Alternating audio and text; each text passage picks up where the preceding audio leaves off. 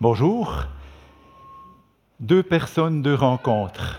Voilà le titre de cette, de cette prédication. La première personne, je vais vous faire un peu deviner, elle vient de recevoir un ordre de marche d'un ange qui, sans lui fournir d'autres informations, lui annonce un changement de programme de dernière minute. Peut-être que ça vous dit encore rien. Pourtant, notre personne sort d'un épisode béni dans un ministère dont il est dit que, suite à la prédication du Christ, les foules s'attachent à ce qu'il dit en apprenant et en voyant les miracles qu'il fait.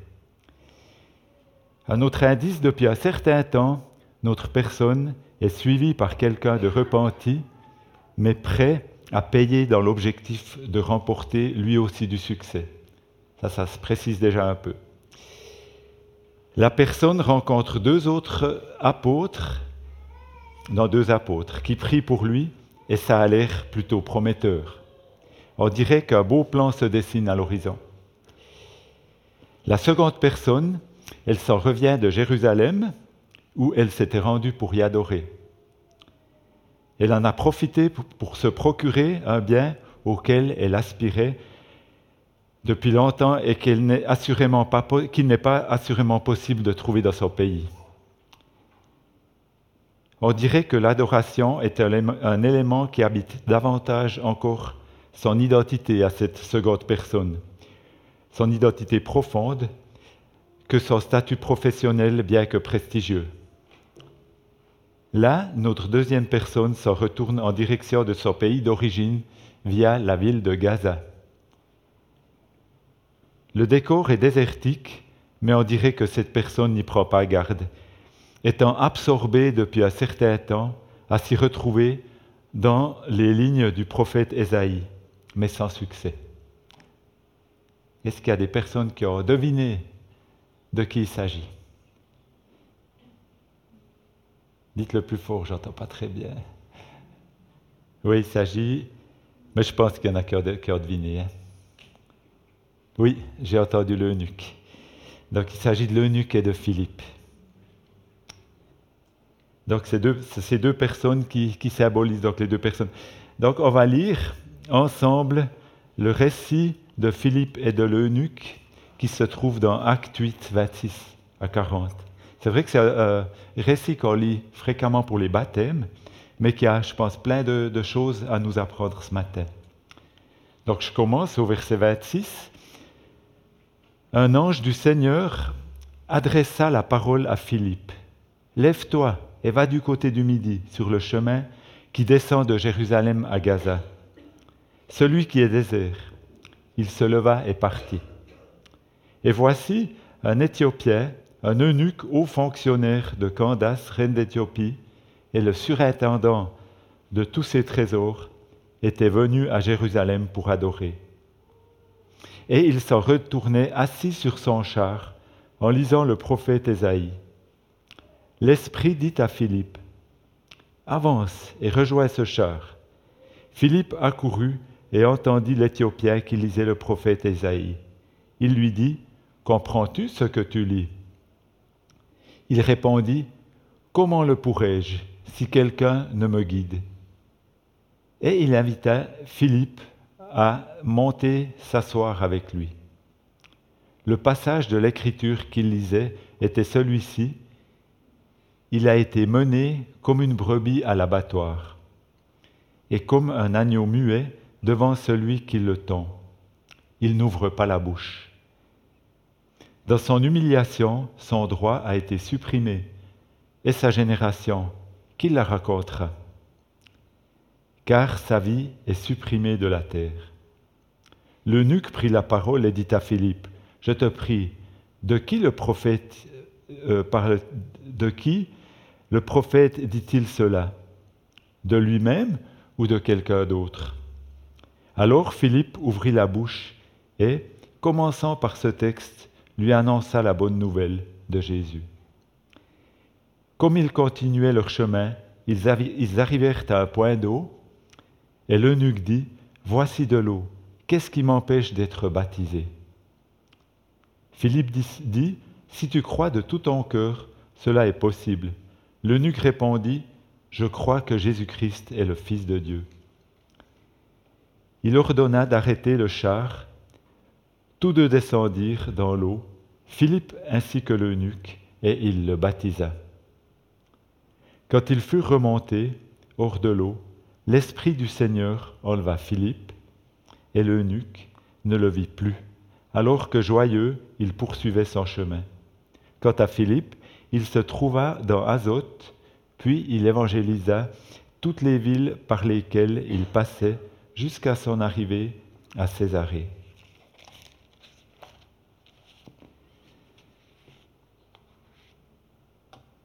Découvrons maintenant d'un peu plus près chacune de ces deux personnes. Je crois qu'elles ont beaucoup à nous apprendre déjà en tant que personne, en tant qu'identité. J'aimerais commencer par l'eunuque, l'homme de nationalité éthiopienne, trésorier de Candace, reine d'Éthiopie. Ici, étonnamment, le nom de cet homme n'est pas indiqué. Juste après sa nationalité, c'est sur son statut d'eunuque qu'est mis l'accent, et toujours pas sur son nom. Pourquoi donc une telle importance est-elle donnée à ce statut d'eunuque Pourrait-on se dire? Qu'est-ce qui se cache derrière ce terme? Le Larousse donne quatre définitions, et puis ici c'est la première qui, qui définissait vraiment cette situation. Donc je la lis avec vous. Homme castré, chargé de fonctions administratives et militaires importantes, ainsi que de la garde des harems impériaux, Iran ancien, Byzance, Chine, monde musulman médiéval, Empire ottoman. Donc ça montre des régions où, c'était comme ça. Des eunuques, il en est parlé dans l'Ancien Testament et dans le Nouveau Testament. Jésus lui-même aborde le sujet des eunuques lorsqu'il répond à une question piège des pharisiens dans Matthieu 19, 12. Il leur dit ceci, car il y a des eunuques qui le sont dès le sein de leur mère. Il y en a qui le sont devenus par la main des hommes, et il y en a qui se sont rendus eunuques à cause du royaume des cieux. Que celui qui peut comprendre comprenne. Dans le contexte d'Israël et de l'Ancien Testament, l'eunuque était exclu de l'Assemblée sainte. Cette exclusion remonte au temps de Moïse. D'ailleurs, dans les deux Théronomes, il y a un texte qui, qui me paraissait comme ça, assez cru en le lisant, mais c'était dans, ces textes où, il est, où les commandements sont aussi donnés. Dans Deutéronome 23, 2, celui dont les testicules ont été écrasés ou l'urètre coupé n'entrera pas dans l'assemblée de l'Éternel. Un bâtard n'entrera pas dans l'assemblée de l'Éternel, même sa dixième génération n'entrera pas dans l'assemblée de l'Éternel. On voit que c'est quelque chose qui est vraiment catégorique hein, et puis euh, dur, quelque part. Mais c'est une réalité.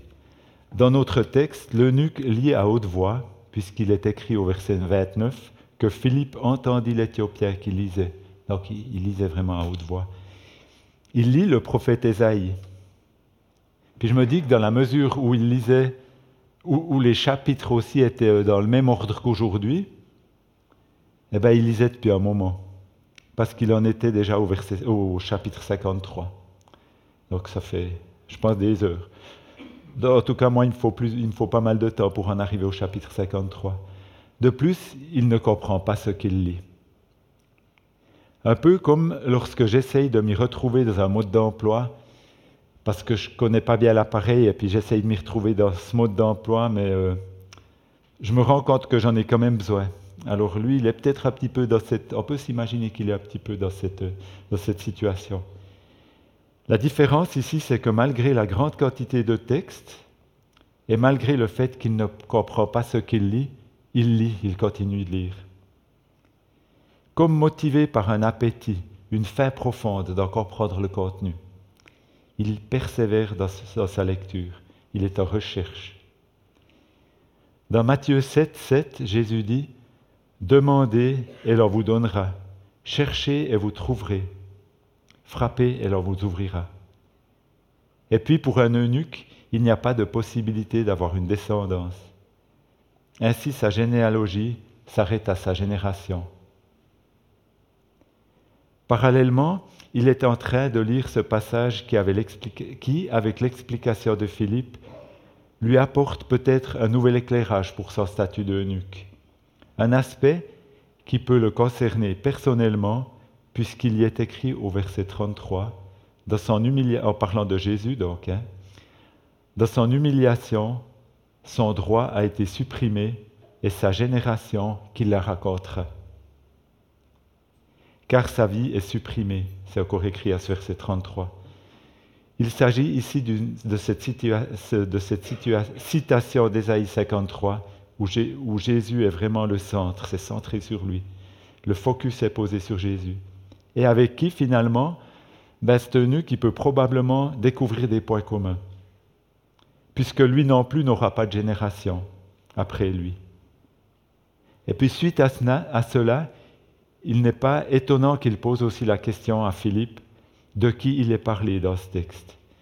Moi, je pense que sa curiosité vient de monter d'un cran en ayant lu ça. Il a envie de connaître cette personne, traversant en partie les mêmes difficultés et souffrances que lui. Le, le Saint-Esprit est à l'œuvre dans le cœur du ministre de la reine Candace.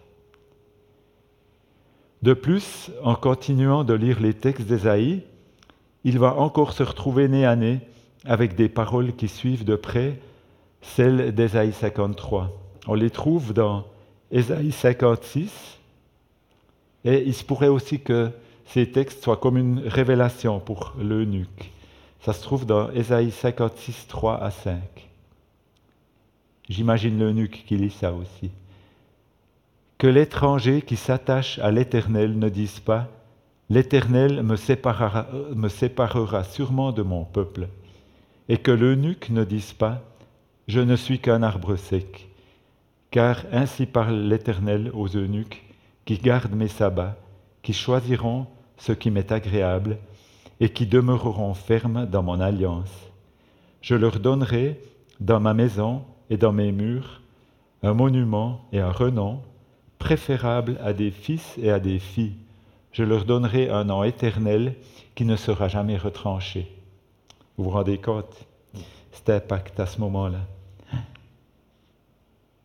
Si l'eunuque a pu être concerné par ces paroles, nous pouvons également l'être car l'eunuque ici est associé à l'étranger. Nous sommes étrangers à la race d'Israël du départ et puis nous sommes plantés hein, comme des greffons sur cette, euh, sur cette souche. Voilà pour ce qui en était de l'eunuque. J'aimerais juste encore donner quelques paroles sur euh, Philippe. Donc, Philippe, c'était un diacre juif helléniste. Quand on dit helléniste, les juifs hellénistes, c'est des juifs qui parlent le grec et puis qui, des fois, se, aussi s'imprègnent de la culture grecque. Donc, ce juif helléniste, il est élu suite à la demande des douze d'instituer des diacres en lien avec la multiplication des disciples et parallèlement aussi avec le murmure des hellénistes faisant état que leurs veuves étaient négligées dans le service quotidien. Philippe figure dans la liste après Étienne au sein d'un groupe de sept diacres. Il est deuxième dans cette liste.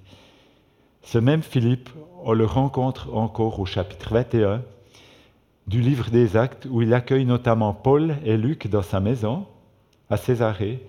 Puis au verset suivant, il y est mentionné qu'il est père de quatre filles vierges qui prophétisent. Malgré son élection comme diacre, tout comme Étienne d'ailleurs, on peut être étonné que on le voit plus souvent dans l'aspect de l'évangélisation que de servir aux tables. Maintenant, j'aimerais un peu parler du parcours en commun de Philippe et de l'eunuque au niveau de leur obéissance. Ça, c'est vraiment leur point commun, l'obéissance qu'ils ont eue. La première parole adressée ici à Philippe vient d'un ange. Malgré le succès qu'il vient de vivre en Samarie, Philippe est prêt à lâcher ce projet-là pour entrer dans quelque chose de nouveau, mais aussi dans quelque chose qui est inconnu. Alors là, ça me fait poser la question, jusqu'à quel point suis-je prêt à renoncer à ce qui fonctionne bien pour moi dans la vie, où le succès m'accompagne, où mon entourage me trouve compétent, pour obéir à une demande imprévue comme ça qui tombe du ciel, on peut le dire là, inconnue, impopulaire, et où je serai peut-être moins compétent. Il y a tant de raisons qui peuvent me faire choisir la deuxième option, soit un mauvais calcul, soit de l'autoflagellation, soit l'importance que j'accorde à l'obéissance à Dieu. Et c'est cet objectif que poursuit Philippe, obéir à Dieu. Il renonce à rester sur un terrain jalonné de sécurité où il était, pour s'engager dans un chemin incertain de non-initié, on pourrait dire. La conséquence de l'obéissance de Philippe, quand c'est dit il se leva et partit, c'est qu'il commence aussi à y voir plus clair dans l'étape suivante. Il peut apercevoir le char vers lequel il sera invité à aller. Les éléments prennent peu à peu forme. Cette fois-ci, c'est l'Esprit qui prend le relais de l'ange en invitant Philippe vers une nouvelle étape d'obéissance, en l'invitant à avancer et rejoindre le char. En réponse à cette nouvelle invitation, Philippe choisit encore d'obéir. Est-ce que sur mon chemin d'obéissance, c'est aussi une question que je peux me poser, je suis habité par ce désir d'obéir à Dieu Et puis pas seulement superficiellement, mais avec, euh, avec mes tripes quelque part. Aussi dans, l'écoute auprès de lui. Aussi de répondre favorablement à l'invitation de Dieu, même si souvent il peut y avoir du, brouillard, si ce n'est pas encore si précis que pour euh, Philippe devant ce char. Moi, je suis impressionné par la souplesse de Philippe. Non seulement il obéit à l'invitation de Dieu, de l'Esprit, à s'avancer et rejoindre le char, mais il est dit au verset 30 qu'il y a. Cette façon d'obéir est un peu comme un indicateur montrant la motivation. Quelqu'un qui accourt pour obéir, c'est quelqu'un qui est motivé. Et puis dans cette nouvelle étape, ce n'est plus l'ange ou l'esprit qui donne des indications à Philippe. Je ne sais pas si vous avez remarqué, on voit, on pourrait dire son bon sens, mais aussi sa disponibilité et son art de servir peut être affiné par la fonction de diacre, ainsi que son intérêt pour l'autre vont comprendre le relais.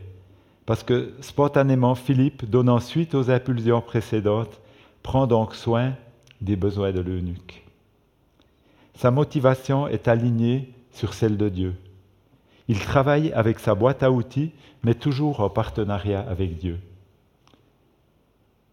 Aujourd'hui, le Seigneur m'invite à utiliser mon potentiel de compétence et de bon sens, d'intérêt et d'amour pour mon prochain qu'il a mis en moi. Il m'invite peut-être ce matin à dépasser certaines retenues, certains freins, m'empêchant d'aller jusqu'au bout dans l'obéissance. Par exemple, à courir jusqu'au char, mais en ne continuant pas la démarche de me soucier des besoins de, de la personne qui se trouve dans le char. Le Seigneur m'invite à ne pas écouter ces petites voix parasites, par exemple, qui me disent que je ne suis pas assez compétent. Ça, ça pourrait être moi, mais pour d'autres, ça peut être des autres petites voix parasites. Hein. Pour m'approcher de telle ou telle personne, pour quelque raison que ce soit. Ce serait un peu comme si Philippe avait été freiné par le statut élevé du surintendant des trésors de la reine. Non, il y est allé. Toutes ces étapes que franchit le diacre, Philippe, le conduisent progressivement vers la rencontre avec l'eunuque, étape cruciale permettant ensuite une rencontre réelle pour ce dernier avec ce Dieu qu'il est allé adorer à Jérusalem, mais sans vraiment le connaître.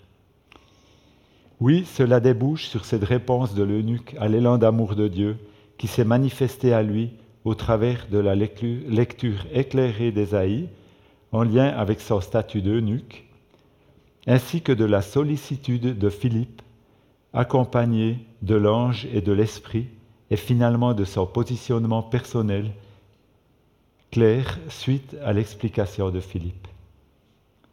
Cette succession de démarches et de recherches aboutit à la réponse que donne l'eunuque au verset 37. Je crois que Jésus-Christ est le Fils de Dieu. Et cet aboutissement correspond à un nouveau commencement pour, pour euh, l'eunuque. Maintenant, la soif qui habitait dans son cœur est assouvie. La soif du sens de la vie, cette soif d'une relation avec Dieu, le Créateur, le Sauveur, il la suscite dans le cœur de l'homme, donc Dieu, indépendamment de son statut, comme il l'a suscité dans le cœur de l'eunuque éthiopien. Dans Ecclésiaste 3, 11, il y a quelque chose qui va dans ce sens que aussi Clome quelque part y recherche. C'est écrit tout ce qu'il a fait est beau en son temps, et même il a mis dans le cœur de l'homme la pensée de l'éternité. Bien que l'homme ne puisse pas saisir l'œuvre que Dieu a faite du commencement à la fin, mais cette, euh, pensée dans le, de l'éternité, il l'a mis dans le cœur de l'homme. Le titre de ce, message, c'était Deux personnes, deux rencontres. Si deux personnes, si ces deux personnes sont Philippe et l'eunuque, les deux rencontres sont celles de Philippe avec l'eunuque et de l'eunuque avec Dieu. Toutes les deux sont le fruit de leur réponse à une invitation. Pour Philippe, l'invitation à sortir d'une sécurité pour entrer dans un chemin d'obéissance où chaque étape se précise progressivement. Pour l'eunuque, l'invitation à sortir de son, de son ignorance est de croire que Jésus est le Fils de Dieu. Le récit de ces deux personnes peut faire écho aujourd'hui encore, 2000 ans après, auprès de nous qui l'entendons. Selon où nous en sommes dans notre chemin, il se peut aussi aujourd'hui qu'aujourd'hui, comme il l'a fait pour Philippe et pour l'eunuque, Dieu m'invite à un nouveau chemin d'obéissance, peut-être une nouvelle étape. Chemin parfois désécurisant, mais où il est présent, car il demeure fidèle. Il se peut aussi que Dieu m'invite dans une démarche à lui répondre ou à peut-être la lui redire, je crois que Jésus est le Fils de Dieu, je crois Jésus que tu es le Fils de Dieu. Nous voulons prier.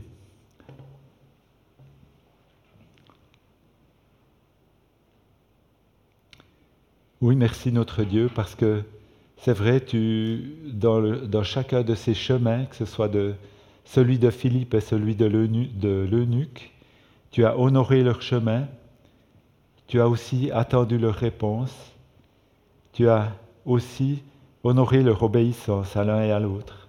Et les deux sont repartis quelque part. Ben on voit que l'eunuque était heureux sur son chemin, même qu'il a plus vu Philippe, et puis Philippe, ben, il a été transporté par ton esprit pour euh, une étape suivante. Il était vraiment dans ta paix. Et j'aimerais retenir ce récit pour moi, pour nous aussi, pour cette semaine qui vient devant nous, qu'elle puisse aussi quelque part s'insérer dans nos vies pratiques, dans, dans notre vie de chaque jour. Merci Seigneur parce que tu es ce Dieu qui parle aujourd'hui encore. Sois loué et sois béni. Et bénis-nous dans cette journée maintenant. Amen.